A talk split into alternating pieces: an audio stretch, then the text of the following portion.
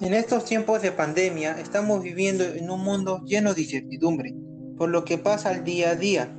Por ello tenemos que estar sumamente agradecidos y llevar a cabo una reflexión, donde dediquemos una parte importante de nuestros pensamientos a los heroicos trabajadores de la salud, que están en la primera línea de batalla contra este horrible virus, y a todos los que trabajan para que nuestros pueblos y ciudades sigan en marcha.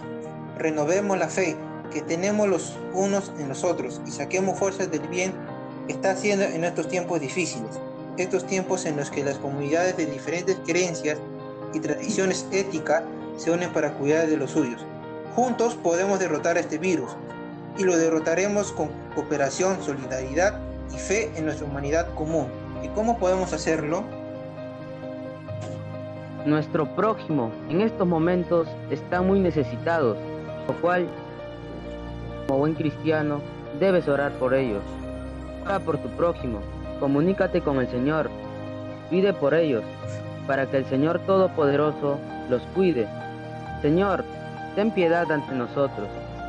Como buenas personas que somos, podemos tomar acciones solidarias, como formar campañas para hacer lo posible en recaudar fondos, también recaudar donaciones para que esos humildes recursos lleguen a la mano de nuestro prójimo.